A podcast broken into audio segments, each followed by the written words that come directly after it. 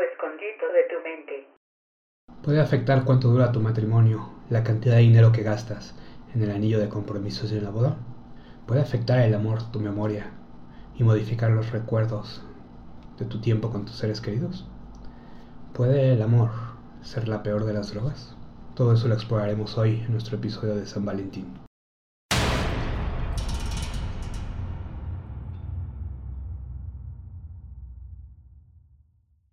Tiempo atrás, cuando la gente velaba a los enfermos que estaban cerca de morir, todos en la casa, por respeto, tendían a no hacer ruido, para no molestar al enfermo. Sin embargo, en algunas casas, cuando había este silencio total, se escuchaba un ruido extraño. Al poco tiempo, la gente creó una explicación para este sonido. Para ellos, era el sonido del diablo golpeando sus dedos esperando a que muriera la persona para llevársela.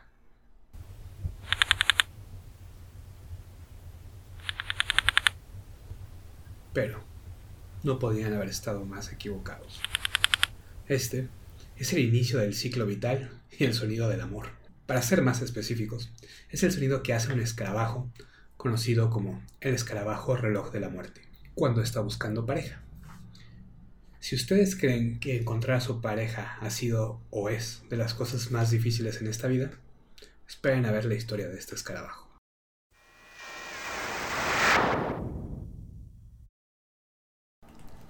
Cuando apenas son unas larvas y salen de su huevo, empiezan a comer toda la madera alrededor de ellos. Y después de unos 3 hasta unos 10 años de ir comiendo la madera, finalmente logran salir a la superficie libres al final para explorar el mundo, lo único que hacen es buscar a su pareja. Y deberán hacerlo pronto, ya que una vez fuera, los escarabajos tienden a morir de hambre en los lugares cerrados y en un par de semanas morirán. Así que los escarabajos empiezan a golpear su cabeza contra las paredes, esperando a ver si su hembra contesta. Si tienen suerte, después de unos días una hembra contesta. Y medios ciegos, seguían por el sonido y se acercan a ella. Pero como toda buena historia de cortejo, la mayoría de las veces la hembra los rechaza.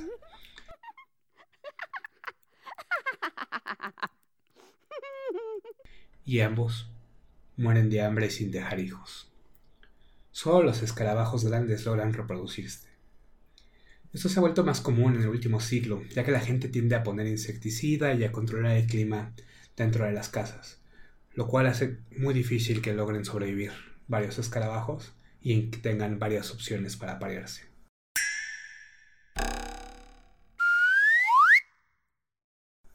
Así que estos pobres escarabajos pasan la mayor parte de su vida tratando de salir de la madera. 10 años. 15 años a veces. Cuando finalmente salen, se la pasan días, semanas buscando una hembra. La encuentran y la hembra lo rechaza. Lo mismo pasa del lado de la historia de la hembra. La hembra tarda 10, 15 años en salir. Está ahí esperando que llegue un macho. Llega un macho. Cuando finalmente se acerca y golpea su cabeza contra ella, se da cuenta que no es lo suficientemente grande y lo rechaza, esperando encontrar algo mejor. Pero Dadas las condiciones de hoy en día, normalmente no lo encuentran. Y así esta triste historia de amor se acaba.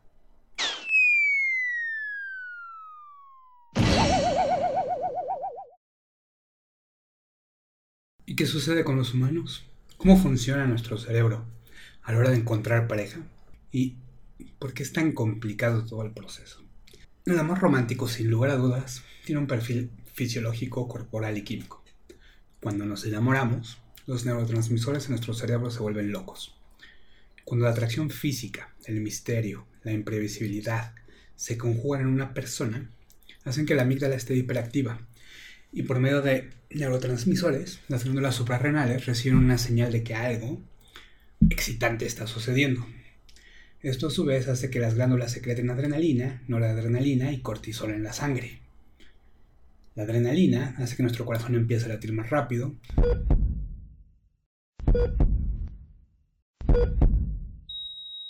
Aumenta nuestra respiración.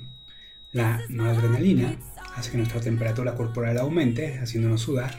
Y el cortisol nos da la energía extra a los músculos. Y eso solo en el cuerpo. En nuestro cerebro, el amor tiene efectos similares a las drogas.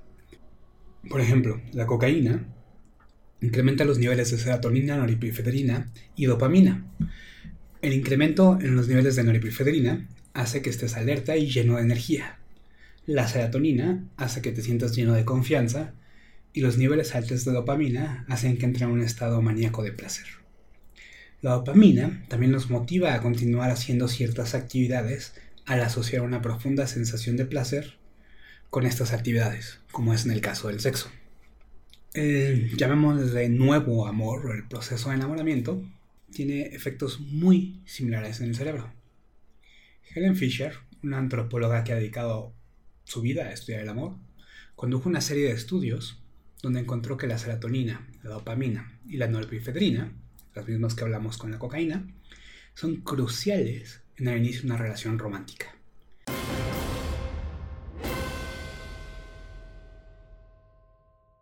Helen Fisher comenta. So, several years ago, I decided to look into the brain and um, study this madness. Our first study of people who are happily loved has been widely publicized, so I'm only going to say a very little about it. Uh, we found activity in a tiny little factory near the base of the brain called the ventral tegmental area. We found activity in some cells called the A10 cells, cells that actually make dopamine, a natural stimulant, and spray it to many brain regions. Indeed, this part, the VTA, is part of the brain's reward system. It's way below your cognitive thinking process, it's below your emotions. It's part of what we call the reptilian core of the brain, associated with wanting, with motivation, with focus and with craving. In fact, the same brain region where we found activity becomes active also when you feel the rush of cocaine.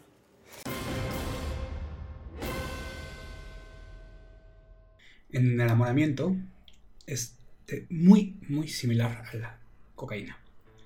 Cuando te enamoras de alguien, la norepinefrina te llena de esta estridente sensación la serotonina hace que tengas mucha confianza en ti mismo y te sientas con el poder de hacer todo por esta persona que amas.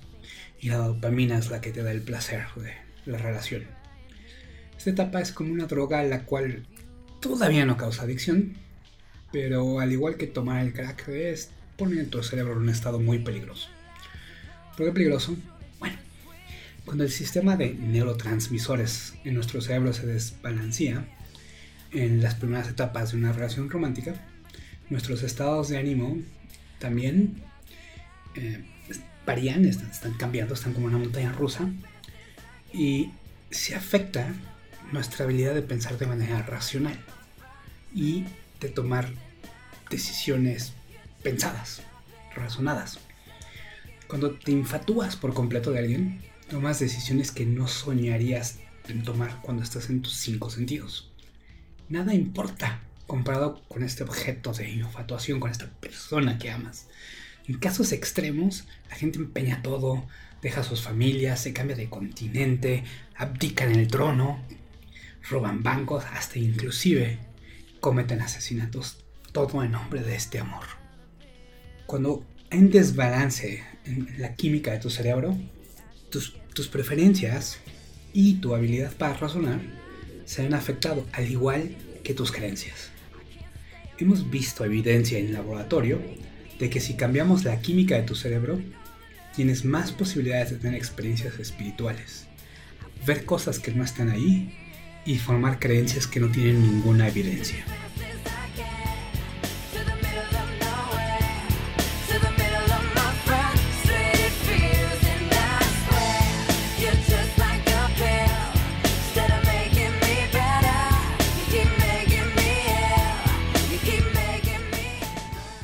¿Cómo sabemos esto? En los años 60 todo era permitido, entonces podíamos hacer experimentos dándoles drogas alucinógenas a la gente como LSD y los alucinógenos, peyote. Era una etapa muy divertida en la ciencia. Bueno, antes de que previeran hacer todo eso, eh, usamos psilocibina, que es el ingrediente activo de los hongos alucinógenos, para ver si podíamos inducir experiencias espirituales en voluntarios sanos. Así que unos investigadores de Harvard se llevaron varios estudiantes al sótano de una iglesia de la Capilla Marsh, que de hecho está en la Universidad de Boston, y les administraron psilocibina. La mezcla entre el ambiente de la iglesia con la droga hizo que todos, todos los participantes tuvieran experiencias espirituales. El responsable de esto, la dopamina. La dopamina nos puede hacer formar creencias sin suficiente evidencia. La gente que tiene niveles elevados de dopamina tienden a darle mucho más significado a las coincidencias. Cosas que todos nosotros diríamos, eh, fue coincidencia. La gente se convence de que es algo real. Si, um, si hoy me voy a dormir y sueño que mañana me voy a encontrar a alguien que no he visto en un año y mañana me lo encuentro, esa coincidencia me convence de que tengo ciertos poderes para el futuro. Peter Brager del University Hospital de Zurich es un experimento muy interesante. Arrojó a dos grupos de personas. En un grupo puso a todos los que creían en cosas paranormales y en otro a todos los que no creían en nada. Y les empezó a hacer pruebas, por ejemplo, les flashaba imágenes de caras que duraban milisegundos y la gente tenía que decir si era una cara real o era una cara distorsionada. Aquellos que creían en cosas paranormales tendían a equivocarse mucho más que los que no creen en nada. Después les administró el EDOPA. El EDOPA es esta medicina que le dan a los, eh, los enfermos de Parkinson y que de hecho hay una película muy famosa sobre Oliver Sacks que se llama Awakenings, donde eh, a la gente que está catatónica y despierta. La L-Dopa se convierte en dopamina en nuestro cerebro. Es una mm, forma sintética de dopamina que creamos y la metemos en el cerebro. Lo interesante entonces es que una vez que les damos el L-Dopa, los dos grupos empiezan a equivocarse mucho más. La L-Dopa se convierte en dopamina y la gente entonces empieza a creer que las caras distorsionadas sí son caras normales. Lo mismo sucede con palabras y con frases que que les ponen por milisegundos. Resultados de varios estudios como este en los últimos 20 años han mostrado constantemente que la dopamina te puede hacer ver cosas que no son reales, o saber patrones en cosas que, no hay nada, o bajar tu habilidad para estimar qué tan probable es que algo suceda, e inclusive ayudarnos a formar creencias, como creer que nuestra pareja es la mejor del mundo, sin ninguna evidencia.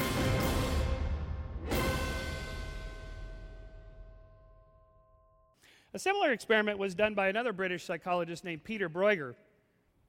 Bruegger and his colleague Christine Moore gave subjects L-DOPA. L-DOPA is a drug, as you know, given for treating Parkinson's disease, which is related to a, a decrease in dopamine. L-DOPA increases dopamine.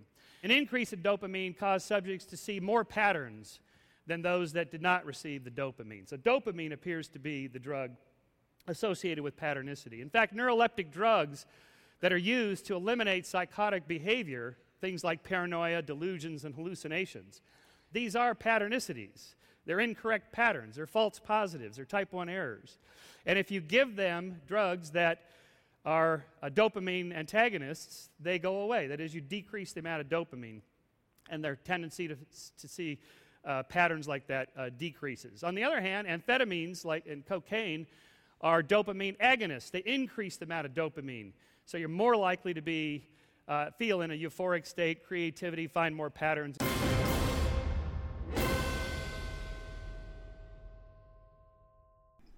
Esto, explicado al amor, o, o, aplicado al amor, perdón, explica por qué mucha gente que se enamora tiende a idealizar a su pareja y darle un sentido a todo lo que hace, por muy pequeño que sea. Cuando estás enamorado, tu cerebro está lleno de dopamina y no puedes juzgar correctamente las acciones del otro.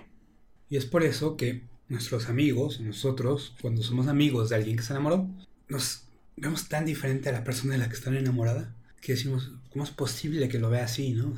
lo, ven con, otros ojos, como dicen.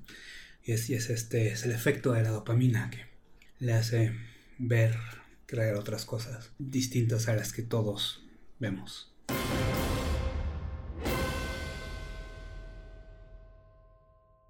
Helen Fisher comenta. And indeed, it has all of the characteristics of addiction. You focus on the person, you obsessively think about them, you crave them. And it's got the three main characteristics of addiction tolerance, you need to see them more and more and more, withdrawals, and last, relapse. I've got a girlfriend who's just getting over a terrible love affair. It's been about eight months. She's beginning to feel better. And she was driving along in her car the other day, and suddenly she heard a, a song on the car radio that reminded her of this man. And she not only did the in- instant craving come back, but she had to pull over the road from the side of the road and cry. So, one thing I would like the medical and the legal community and even the college community to see if they can understand that indeed romantic love is one of the most addictive substances on earth.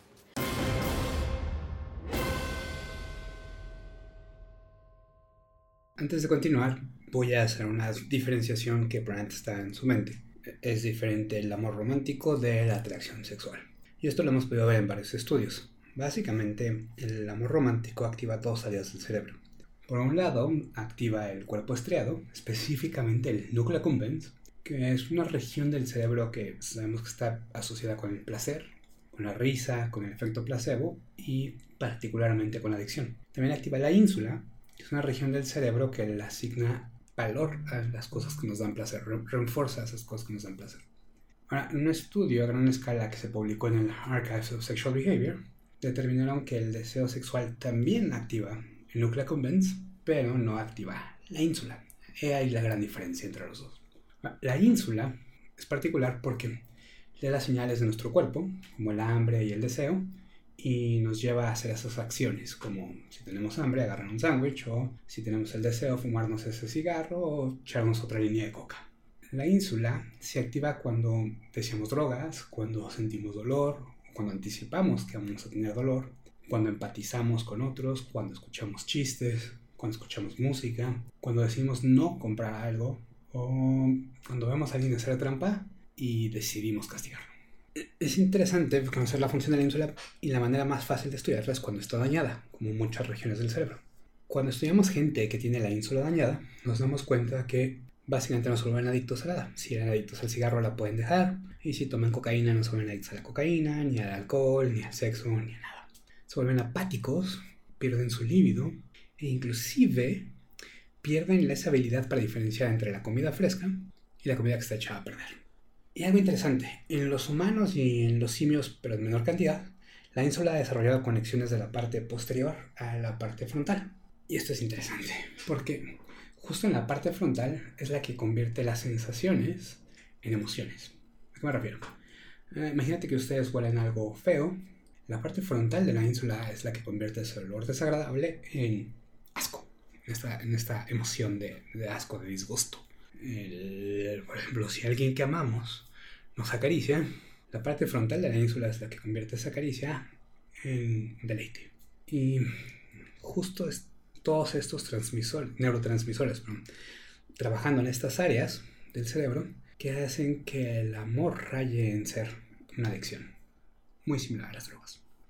la adicción es diferente a la obsesión en el sentido clínico. La mayor diferencia es que en el caso de la obsesión, la persona tiene pensamientos recurrentes de lo que le obsesiona. Todo el tiempo está pensando en eso y aunque trata de controlarlos, inclusive trata de pensar en otras cosas para no pensar en eso, mm, su alivio solo es temporal. Eh, cuando alguien tiene este amor obsesivo, su adicción difiere de las drogas, ya que, por ejemplo, cuando uno es adicto a la cocaína y la deja, los neurotransmisores se mantienen muy bajos, porque necesitan esa, esa droga para activarse. En cambio, en la obsesión, los neurotransmisores están como una montaña rusa, suben, bajan, suben, bajan. Y esto hace que la gente se pueda aferrar con mucha energía a algo que definitivamente ya no existe, ya no hay nada a lo que aferrarse.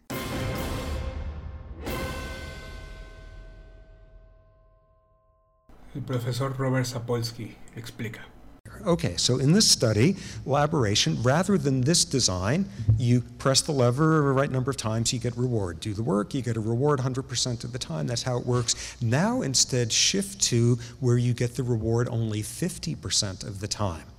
You do the work, and only about half the time you get the reward. So, what happens to dopamine levels there?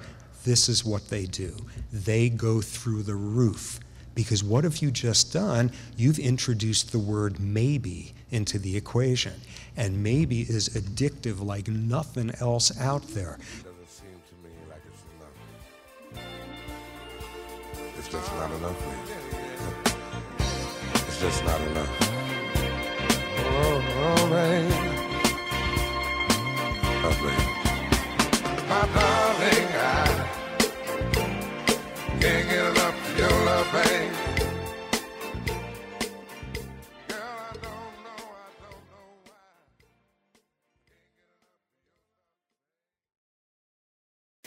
romantic love is much more than a cocaine high. At least you come down from cocaine. Uh, romantic love is an obsession. It possesses you. You lose your sense of self. You can't stop thinking about another human being. Somebody is camping in your head. As an 8th century Japanese poet said, My longing had no time when it ceases. But love isn't always a happy experience. In one study of college students, they asked a lot of questions about love, but the two that stood out to me the most were Have you ever been rejected by somebody who you really loved? And the second question was Have you ever dumped somebody who really loved you? And almost 95% of both men and women said yes to both. Almost nobody gets out of love alive.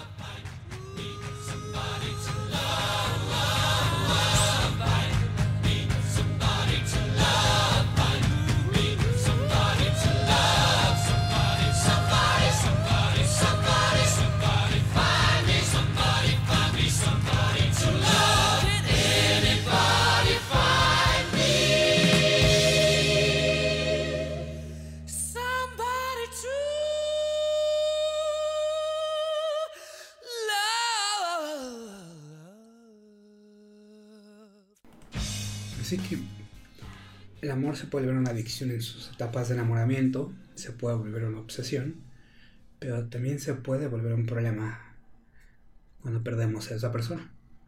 Igual por este mismo cóctel de neurotransmisores en nuestro cerebro. Los, los rompimientos, cuando cortamos con alguien, normalmente nos lleva a este estado psicológico que se asemeja mucho a cuando dejamos las drogas. Es básicamente quitarte el crack del que dependías y es cuando se vuelve dolorosamente obvio la adicción que tenías hacia esa persona. Una de las mejores historias eh, que muestra esto es la historia de la, de la reina Victoria y el príncipe Alberto. Alejandrina Victoria tenía, si no me recuerdo, 18 años cuando se convirtió en la reina de Inglaterra. Su tío, el rey William IV, eh, si no me recuerdo, quinto, podría ser, eh, no tenía ningún hijo que heredara el trono y así que pues, le tocó a ella. Cuando el príncipe Alberto, que era su primo, la visita la vista de Londres, Victoria se enamoró casi de inmediato de él. Alberto al principio como que tenía sus dudas y ya sabes, pero las mujeres con su habilidad hizo que pronto cayera perdidamente enamorado de, ella. ¿no? Bueno, durante los siguientes 18 años, por ahí, dieron luz a nueve hijos y ella estaba perdidamente enamorada de Alberto. Aparte, no solo de que era un gran padre y un gran esposo, también era su consejero diplomático y político y de Estado. Eh, y por más de 20 años vivieron totalmente felices, dentro de lo que cabe en cualquier relación. Pero esta felicidad se esfumó de repente cuando el príncipe murió justo un 14 de diciembre de 1861, si no recuerdo. Este, cuando muere Alberto, Victoria se acaba destrozada. Tan destrozada que en tres años nadie la vio en público. La gente empezó a dudar de su habilidad para gobernar. Inclusive hubo complots para asesinarla. Finalmente, después de esos tres años, decidió empezar a salir en público, pero siempre que se le veía, siempre vestido de negro.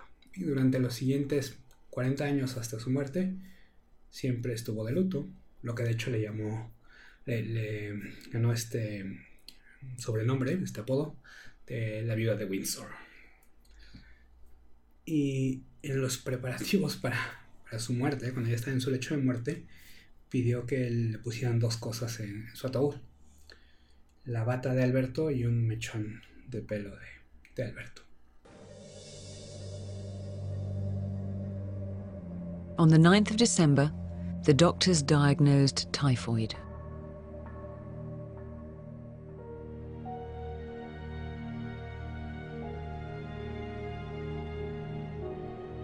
Five days later, Albert died. He was 42.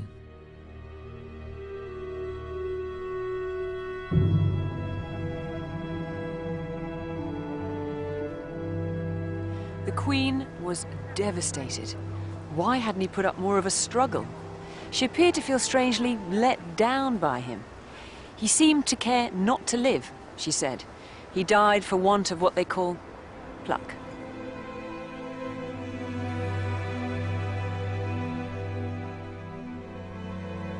But he died so young, it, it obviously did completely and utterly um, destroy her life.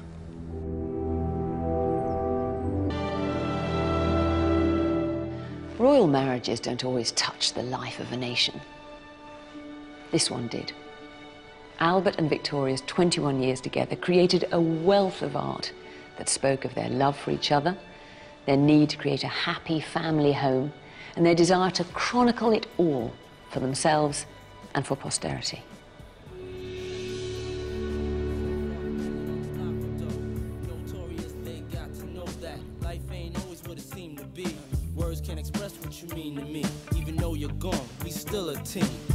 Family, I'll fulfill your dreams. In the future, can't wait to see if you open up the gates for me. Reminisce sometime. The night they took my friend. Try to black it out, but it plays again.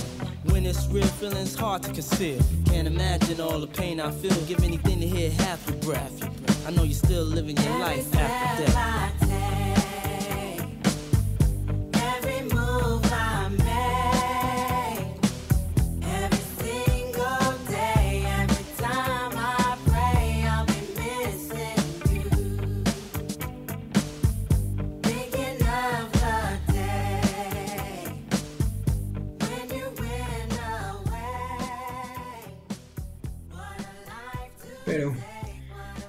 El amor no solo nos afecta de esta manera de comportarnos irracionalmente y loco como si tomáramos una droga, también afecta nuestra memoria.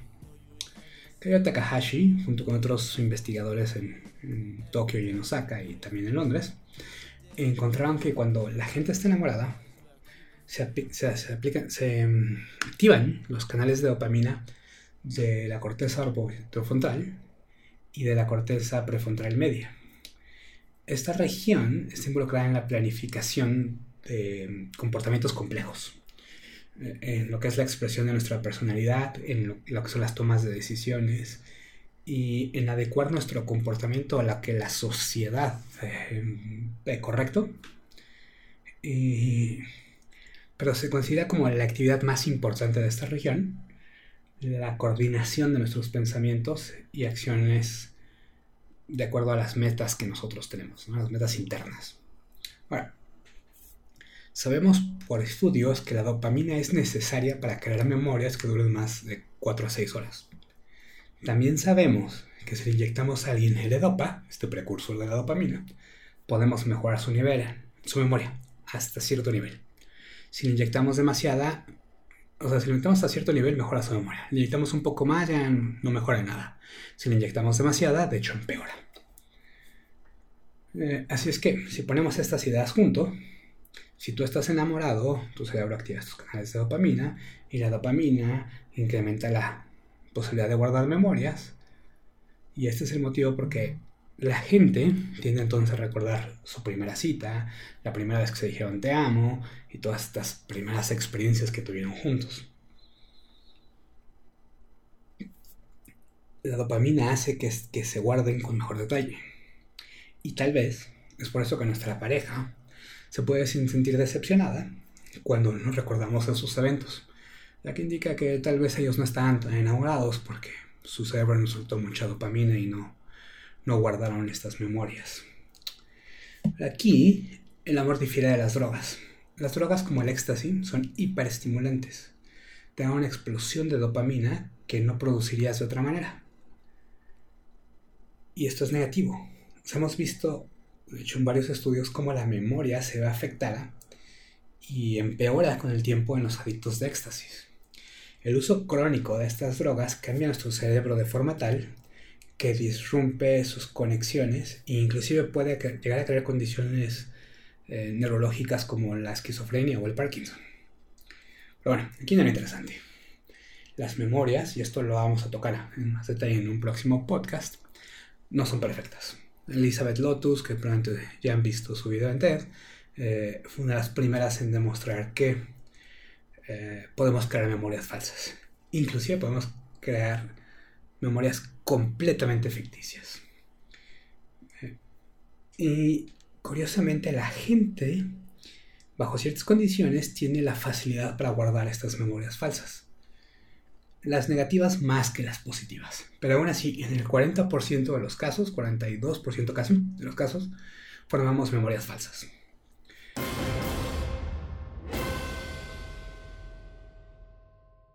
Elizabeth Loftus describe. Well, it may be slightly more likely to be an accurate memory if you're really confident uh, about it. Uh, but confidence is not a good indicator that your memory is accurate because false memories can be expressed with a lot of confidence, they can be expressed with a lot of detail, they can be expressed with a lot of emotion.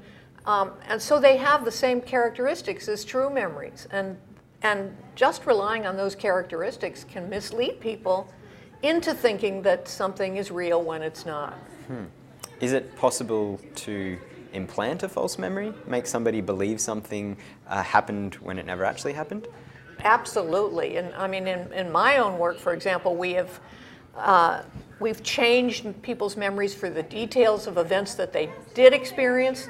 Uh, we've made people, for example, believe that uh, a car went through a stop sign instead of a yield sign, or, or a guy running from the scene had curly hair instead of straight hair. That's really easy to do. But you can go further with people. You can plant entirely false memories, whole memories, into the minds of people for things that didn't happen.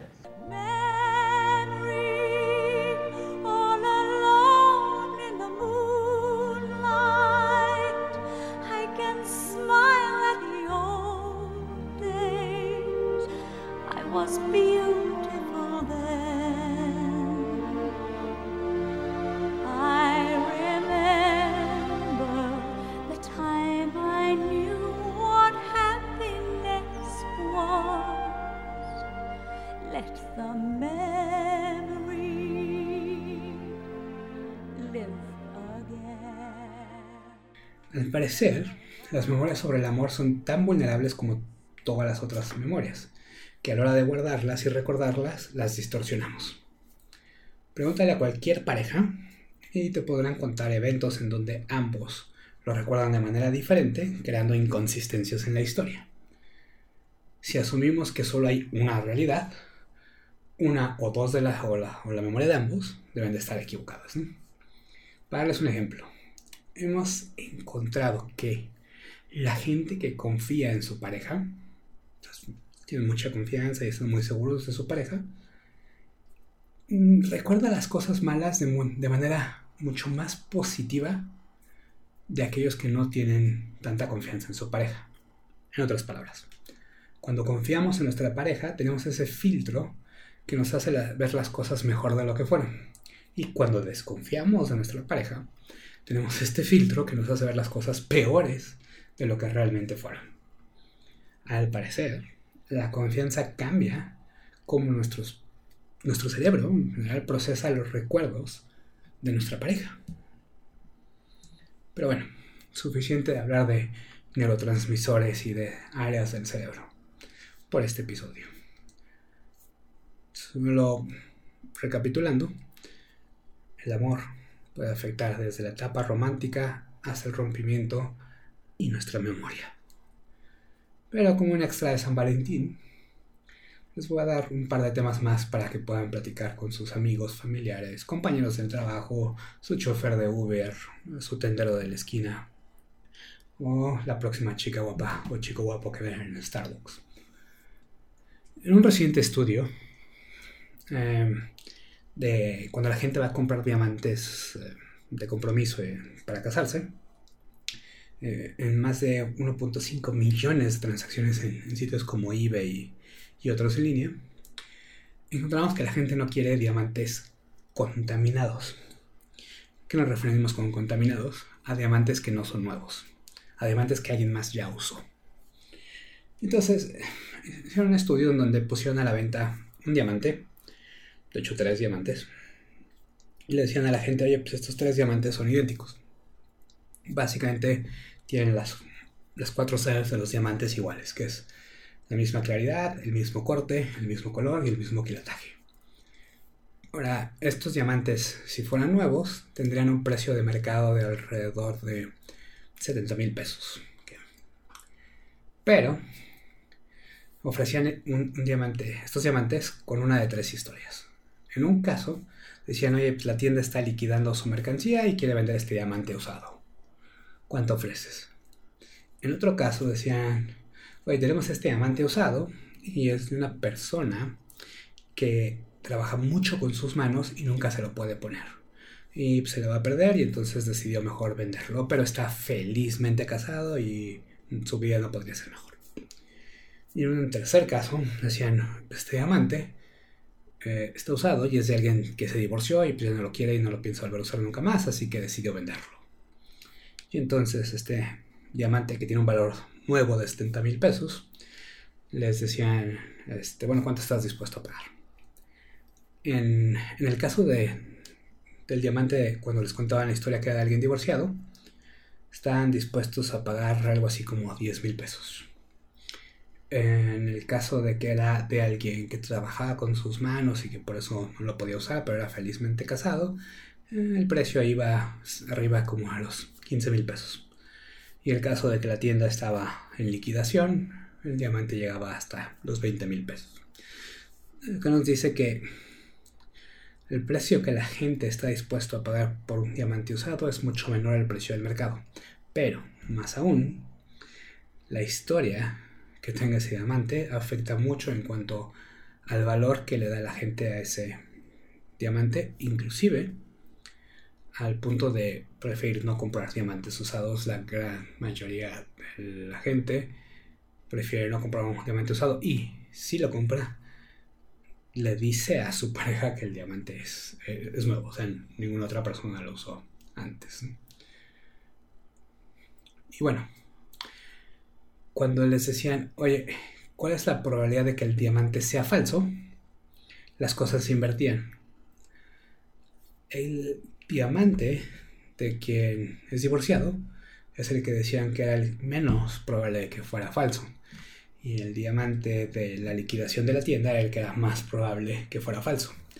Y aquí la contradicción en el cerebro estás dispuesto a pagar la menor cantidad, 10 mil pesos, por el diamante que es más probable que sea original, y estás dispuesto a pagar la mayor cantidad, 20 mil pesos, por un diamante que es más probable que sea falso, solo por la historia. Y la gente estaba consciente de este detalle.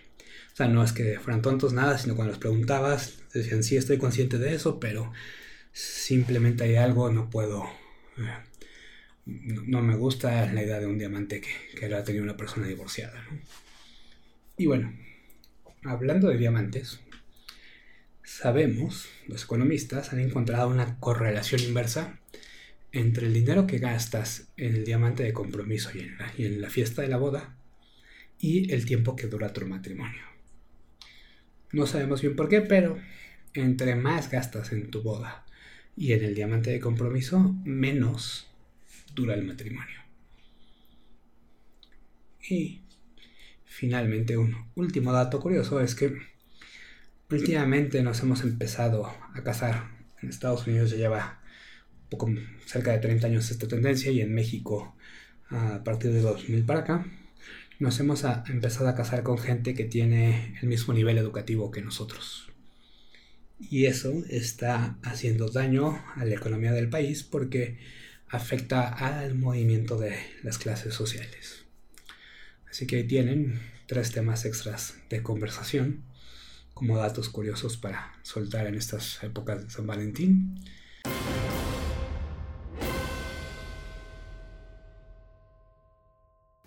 So I will close with this.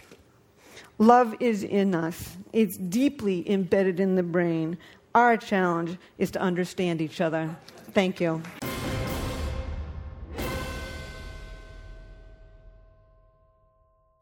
Espero que hayan disfrutado de este episodio. Si tienen dudas nos pueden escribir en Facebook, Twitter o nuestro sitio web mentalizate.com.mx donde también hay videos donde podrán ver el escarabajo, podrán ver a varios de los eh, autores que comento explicando sus ideas, links a los jornales científicos para que estudien más a detalle si tienen dudas y como siempre esperamos sus comentarios y espero nuestro próximo episodio.